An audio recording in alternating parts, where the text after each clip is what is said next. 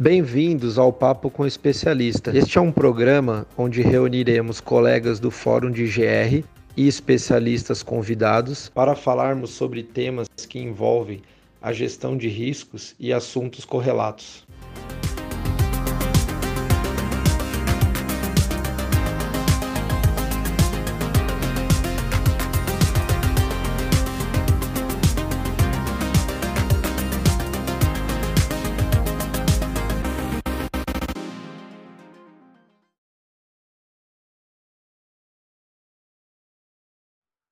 Acompanhamos, através do grupo e dos noticiários, diversas tentativas de invasão a CDs, transportadoras e depósitos de forma geral, principalmente no Rio de Janeiro nos últimos dias. Então, decidimos falar um pouco hoje sobre a gestão de risco patrimonial e o que, que pode ser feito para mitigarmos esses riscos. Fique conosco.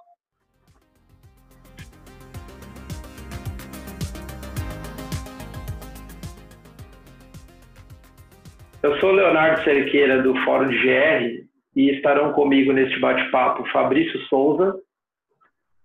Olá a todos. Altair Yuga. Tudo bem, pessoal? E Marcelo Degan. Opa, tudo jóia? Tudo bem com todo mundo? Muito bom, vamos lá. Para a gente começar aqui o bate-papo, é, nós vamos fazer aqui algumas perguntas relacionadas ao tema e eu gostaria de começar perguntando ao Yuga. Yuga, você vê neste mercado, e se você puder também, aproveitando, fazer uma breve apresentação da sua representatividade no mercado, como que você enxerga a influência dessa questão da pandemia no mercado de segurança? O que, que mudou nesse primeiro momento? O seleto grupo, muito obrigado pelo convite.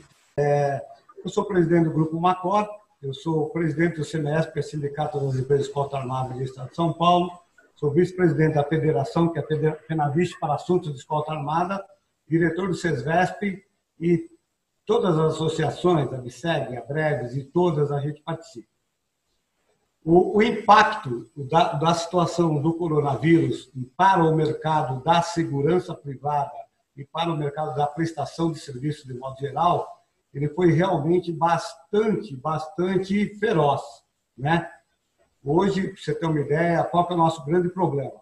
É, os funcionários, se tiver qualquer tipo de alteração é, na temperatura do corpo, já são proibidos de entrar nas, nas empresas para prestar serviço. Se tossir, né, ou se tiver qualquer tipo de coisa, eles são automaticamente afastados. Então, isso daí está trazendo o que para as nossas empresas? Está trazendo um grande problema com referência à reposição desses homens. Isso realmente impactou bastante. Nós temos várias situações diferentes no mercado, algumas situações com referência à segurança privada, em shoppings, em indústrias, que tinham uma grande movimentação de pessoas, que parou essas movimentações de pessoas e automaticamente os contratantes pediram para se fazer uma redução bastante drástica nesses homens, ou seja, manteram é, nesses tomadores de serviços apenas os postos que eram é, principais. Por exemplo, não, vai, não teria mais as rondas internas. Então, deixaram os homens nas portarias principais. Isso teve uma redução enorme com referência à segurança patrimonial. Com referência às outras atividades, escolta armada, por exemplo, o grau de exposição muito maior, porque esses homens atravessam municípios e estados, com todas as precauções que todas as empresas estão tomando, mas o risco também é bastante grande. Isso, é, com isso, teve que trazer para as empresas algumas medidas protetivas adicionais às que eram é, utilizadas anteriormente. Então, existe realmente uma grande sazonalidade, porém, é, nós podemos observar, né, segundo os sindicatos, segundo a federação, que houve uma redução de trabalho em torno entre 10% a 20% do efetivo da segurança privada como um todo, não só em São Paulo, mas no Brasil.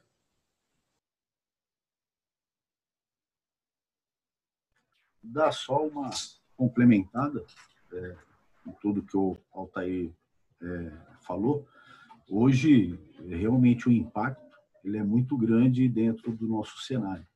Essa relação que a gente tem entre Covid e segurança e gestão de risco, ela, ela, você, ela se dá muito hoje pela impressão que existe nos meios é, do relaxamento dos meios de segurança pública, né?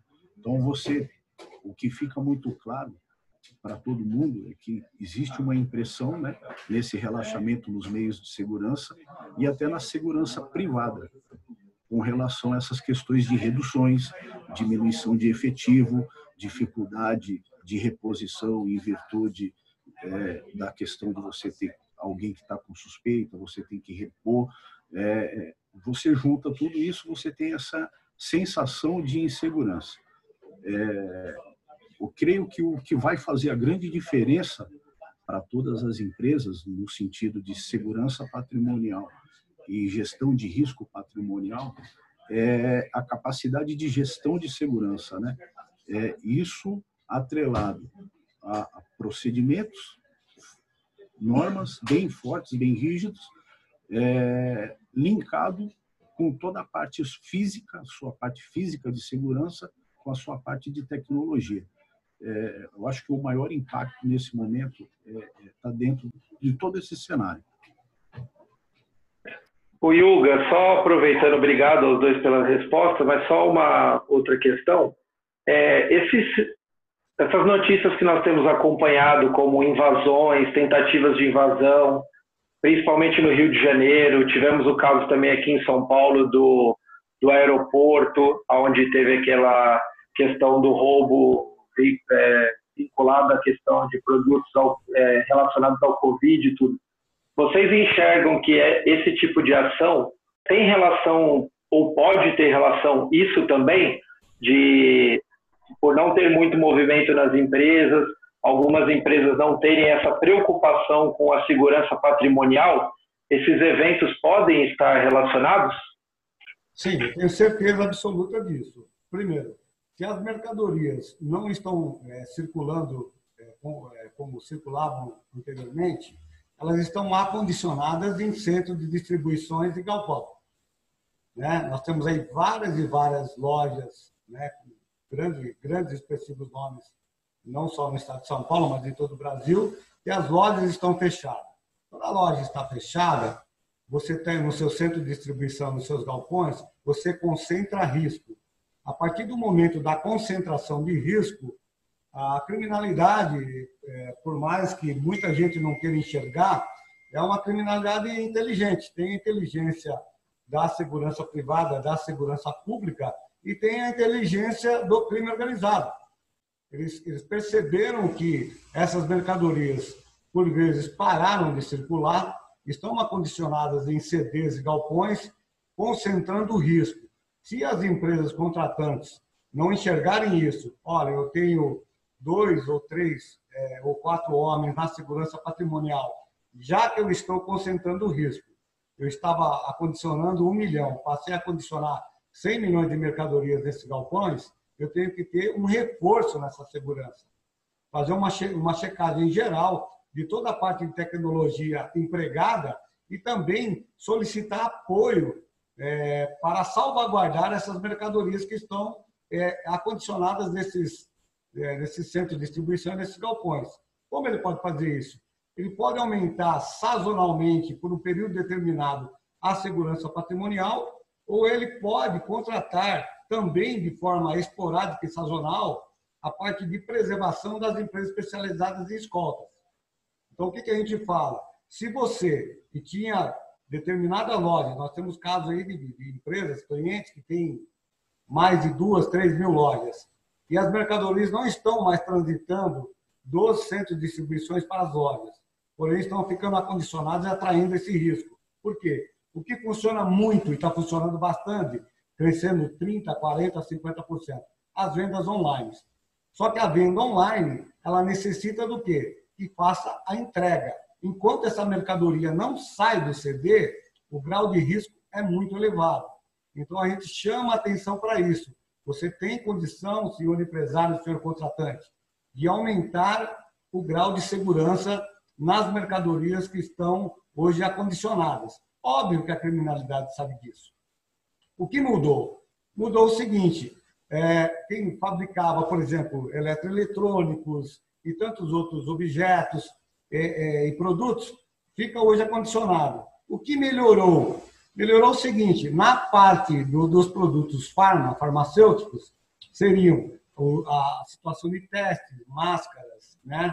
e tantos outros é, insumos para que, que as pessoas se protejam, começou a circular mais.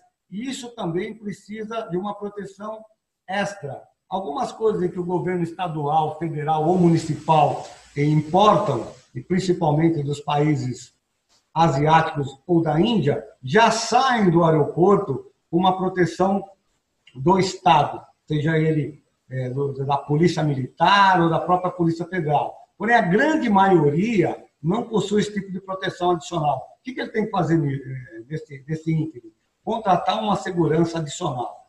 Nós temos aí inúmeras, inúmeras prisões é, e resgatando e recuperando esses materiais que seriam utilizados para combate a essa pandemia, essa doença, sendo subtraída no deslocamento dos aeroportos até os seus terminais.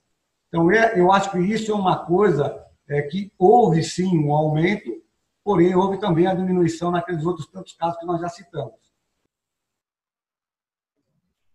O mestre já falou tudo praticamente, mas só fortalecendo a, a informação, é, é, retornando até o que eu disse anteriormente, né? Tudo isso que o Altair falou, ele remete boa parte à sensação de insegurança.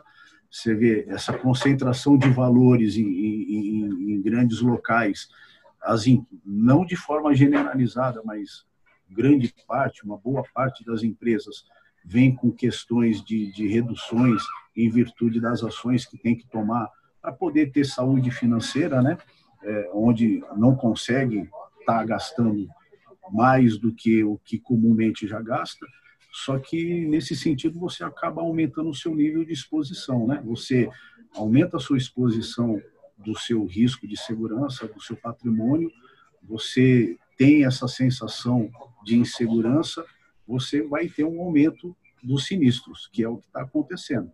Então, já começou, a tendência é continuar, porém, tem a parte que o Altair falou, que você está tendo da segurança pública uma eficiência na recuperação das cargas, né, que estão sendo roubadas nos deslocamentos, porém, tem a parte dos grandes CDs, que é uma preocupação. É, não generalizando novamente, mas existe uma grande parcela que está é, tá indo na contramão, né? diminuindo a segurança, em vez de aumentar ela. Isso vai aumentar o seu nível de exposição. Os camaradas que estão lá do outro lado enxergam isso e eles vão atacar. Né? Muito bom. É, a gente tem também que considerar, exemplo, além dessa parte que já foi bem explicada aí pelo, pelos colegas, a questão de fármacos e etc., é, a gente tem agora aí mudanças do governo, por exemplo, que fizeram o dólar disparar mais uma vez. Então, isso vai influenciar nos produtos eletrônicos, nesses produtos importados de maneira geral, e com certeza é, a atratividade vai ficar maior ainda em cima deles também. Então, acho que o mesmo alerta que foi muito bem comentado pelos senhores, eu acho que vale para o mercado de uma forma geral a gente não sabe muito bem o que, que vem pela frente, né? Seja relacionado à pandemia ou a esses reflexos de mudanças do governo, mas o fato é que acho que a gente vai ter bastante aumento de preço, esse tipo de coisa, então eu acho que esse alerta é, vale para todos. É, eu acho que complementando aí também a questão do, da mudança do perfil do risco, a gente tem visto aí bastante tem visto uma certa redução nos índices no transporte, porque, claro, o próprio transporte reduziu, né? E o pessoal tem partido para para as ações criminosas em armazéns, em lojas, em galpões fechados. E a gente tem também aí, em destaque a questão da fraude, né? A gente viu vários casos de, de roubos de produtos relacionados a, ao controle do Covid que foram furtados ou roubados na própria dependência do hospital ou extraviados de alguma forma. Então, a gente sabe que o risco existe, ele só mudou de lugar. Saiu da rodovia, em, em grande parte, e está partindo aí para esses CDs ou para os lugares que estão armazenados esses produtos mais atrativos agora. Lá no comecinho da pandemia, por, por exemplo, da pandemia não, da, da, quarentena no Brasil, a gente viu um boom de, de venda de notebook. Todo mundo começou a fazer home office. Então esse produto automaticamente foi, ficou visado, gente sabe que está rodando na praça. Então as quadrilhas vão atrás do que está na praça. É, então, aí na sequência os roubos a medicamentos, a álcool, a máscara, todos os equipamentos de controle. De um lado tem gente reduzindo efetivo, enquanto a bandidagem está de olho nesses locais aí. E até eu queria jogar de volta a pergunta para eles, para nossos dois convidados que atuam na área de segurança privada, prestam serviço, se detectaram alguma alteração de, de perfil, por exemplo, teve algum serviço que não está sendo mais contratado, ou foi reduzido, ou tem algum novo que está tendo demanda, como é que está essa questão de contratação de serviço de segurança privada? Bom, se meus amigos me permitem, eu vou fazer um comentário. Primeiro, pessoal, não à toa, não à toa que através de decretos é, foi nomeado que a atividade de segurança privada é um serviço essencial. Por que, que ele é essencial? Se grande parte das pessoas hoje estão trabalhando em home office, e não se confunda com home office, né? aquele que fica em casa e não faz nada, é aquele que continua em casa trabalhando home office, mas executando seu trabalho. Por quê?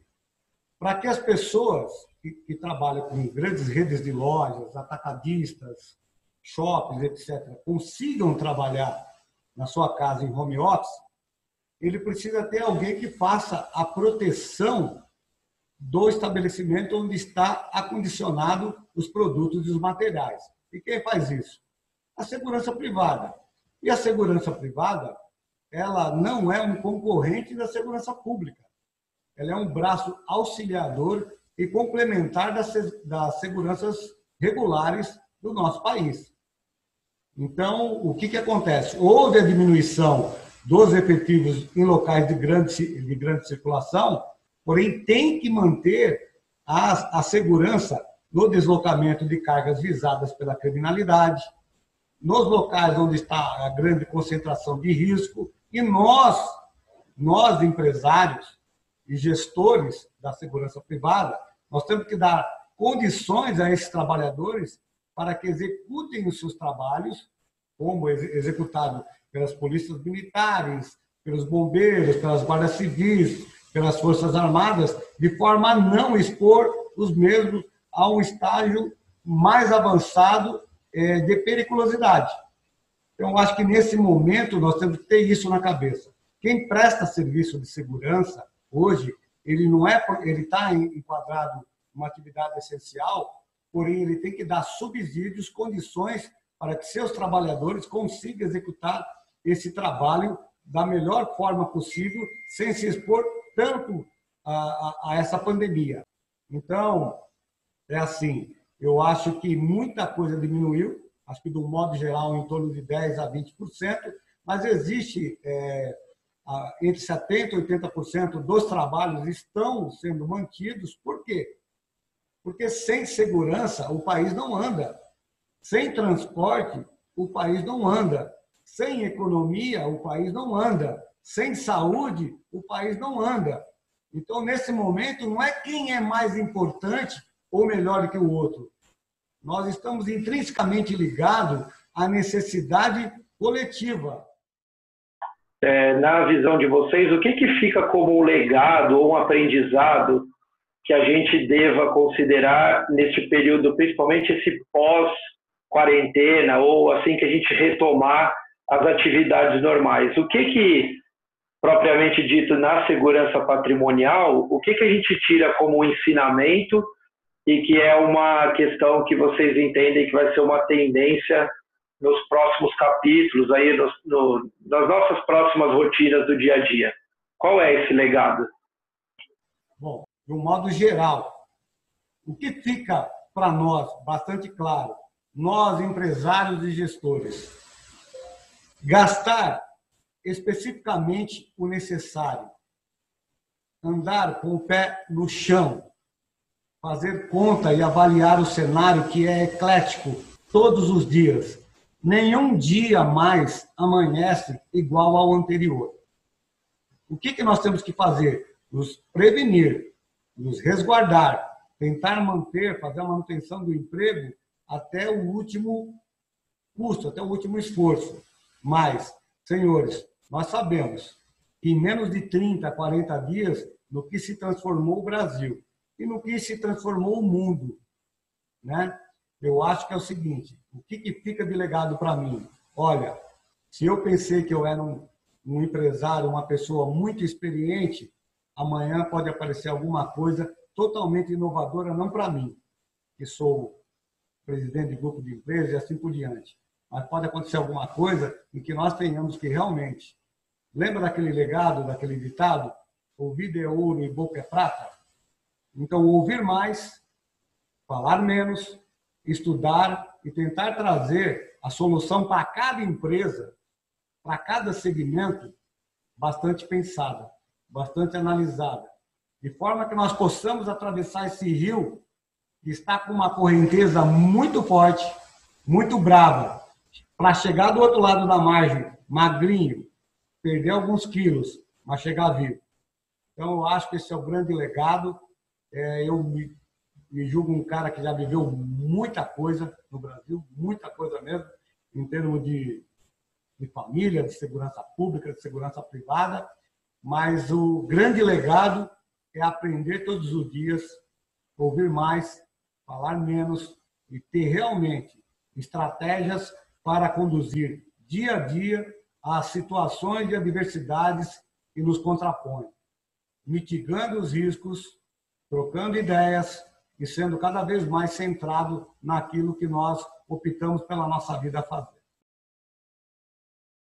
O que eu enxergo de importante com relação à segurança patrimonial, à gestão de risco patrimonial, é, quando isso tudo é, diminuir, passar, quando tudo voltar à normalidade ou caminhar para a normalidade, o, o legado voltado à nossa, à nossa atividade que fica é que é, todas as empresas, todos os fornecedores, todos os fomentadores de segurança é, é, enxerguem que é, a segurança ela não é custo, né? Ela não é um gasto, ela é um investimento, ela é uma necessidade na vida de todos e de qualquer empresa. Como o Altair falou, segurança privada ela é uma extensão da segurança pública.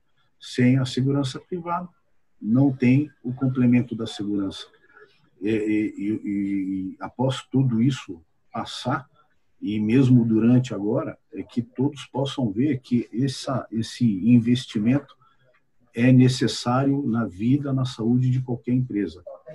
É, num momento crítico como esse, enxergar que, mais do que você, quando se fala em investimento, é, é, dinheiro, custo, é, que você vai falar em tecnologia, recursos de tecnologia na área de segurança ou recursos físicos, é, são as questões de procedimentos, de normas, procedimentos que você tem que ter dentro da sua estrutura, respaldados, né, com critérios firmes, com critérios bem definidos, porque você vê que tem hoje em dia muita situação onde fala eu tenho uma segurança, eu tenho uma gestão, só que não existe um respaldo, né? não existe o critério, não existe o um embasamento por trás, não existe o suporte para que aquilo ande, para que aquilo performance, né? Eu acho que o maior legado que fica falando né, da efetividade ali da ação são essas, esses detalhes, essas coisas. É uma oportunidade que todos têm de enxergar é, é, que a segurança patrimonial, a gestão de risco, faz parte da empresa, né? É um investimento que anda, que nasce com a empresa, não, não deve nunca mais ser enxergada como custo. Essa, para mim, é a minha grande visão. É uma oportunidade para se virar a mesa de uma vez por todas. Excelente as colocações aí. Eu acho que o destaque mesmo é a questão de que a gestão de risco, sobretudo patrimonial, se mostra agora fundamental, né? A gente vê que a segurança pública nem de longe é, é, tomaria conta da situação sozinha. Então acho que agora é fundamental é, esse apoio, né, da, do privado com o público e que isso se mantenha, né, daqui para frente. A gente sabe que é, as pessoas, as empresas desse ramo já têm tentado trabalhar dessa forma em, em contribuição, né, à segurança pública, mas talvez não tenha esse reconhecimento dessa necessidade. Então, eu acho que pelo que vocês falaram, principalmente deve ficar esse legado, né, dessa dessa necessidade, de ser fundamental e que eu acho também assim, as empresas que estavam preparadas já tinham uma estrutura, lógico que tiveram menos dificuldade para se adaptar, porque a gente sabe que um problema desse tamanho não era esperado nem por, pelo mais pessimista, né? Mas quem já tinha um mínimo de preparo, claro que tem um tempinho mais ali de vantagem, larga na frente, né? Já estava em estado de alerta, quem já estava em alerta, com certeza percebeu primeiro esse esse risco e se adaptou. Claro que tem gente que vai penar muito ainda com isso, mas a gente ainda tem muito trabalho pela frente. Acho que esse é só o começo. É, quero agradecer a participação do, do Yuga, da Macor, do Degan, da Gossi, obrigado pela, pela contribuição com a gente aí. A gente espera poder fazer mais bate-papos como esse. Muito produtivo, eu acho. Léo, manda aí. Não, também gostaria de agradecer aos colegas, foi muito bom o papo. É, queria dizer também aos colegas do grupo do Fórum GR que esse daqui vai ser o primeiro de vários que nós vamos fazer dessa série, né, de convidar colegas para esse bate-papo, porque é muito enriquecedor. Eu queria dar a palavra novamente para vocês, para o Yuga, para o Degan, para deixar uma mensagem final, seja uma mensagem de otimismo ou uma mensagem de alerta. Eu dou a palavra a vocês aí, por gentileza, para a gente encerrar a edição e nos vemos nos próximos aí. Obrigado pela participação. Bom, eu para mim é, é, sempre muito gratificante, né? Eu tenho na minha vida, eu tenho 56 anos, eu aprendo todos os dias. Essa essa live para mim ela está sendo muito gratificante. Eu estou aprendendo bastante com vocês. Eu sempre falo, né, em todas as minhas palestras, nos meus cursos, que se eu sair com meio por cento de sabedoria a mais do que eu cheguei, para mim já é um privilégio. Eu tenho certeza que eu estou levando os 200% para cá que, que eu deixaria para vocês, meus amigos, é, colegas de, de bate-papo de grupo? Nós temos que confiar no nosso Brasil. Nós temos que confiar que nós vamos passar essa fase ruim. Tudo vai passar. Nós temos que sair disso mais fortalecidos e melhores. Melhores como seres humanos, melhores como empresários e melhores como profissionais. Isso vai passar o importante hoje para as empresas, apoie-se no seu jurídico. O seu, seu jurídico tem que ser um jurídico bastante antenado. Utilize das medidas provisórias em prol da sua empresa. Utilize-se dos aditivos de convenção coletiva para a sua empresa. Tenha conversa franca e objetiva com os seus funcionários, com os seus colaboradores e com os seus clientes. Só dessa forma nós vamos conseguir passar isso juntos e fortes. Nós temos que sair vivo dessa e temos que estar juntos, um ajudando o outro. Não interessa como. Acorde e tenha a sensação que você vai dormir um pouquinho melhor do que você amanheceu o dia. Muito obrigado a todos, um grande privilégio é, estar falando com pessoas tão inteligentes e assim proativas como vocês. Muito obrigado. É, o que eu posso deixar é, é que cada cidadão, né, cada trabalhador, cada empresário, cada governante, é, todos realizando a sua parcela, a sua parte, seja de atos mais simples, como você fazer a sua higiene pessoal, né, um álcool gel, lavar a mão, lavar o rosto, evitar proximidade, a pessoa que tem um, um, pequeno que seja indício de estar com algum sintoma, a própria pessoa já se isola para evitar a transmissão. É, eu creio muito que se cada um fizer a sua parte, é, minimamente falando, é, rapidamente isso tudo vai passar.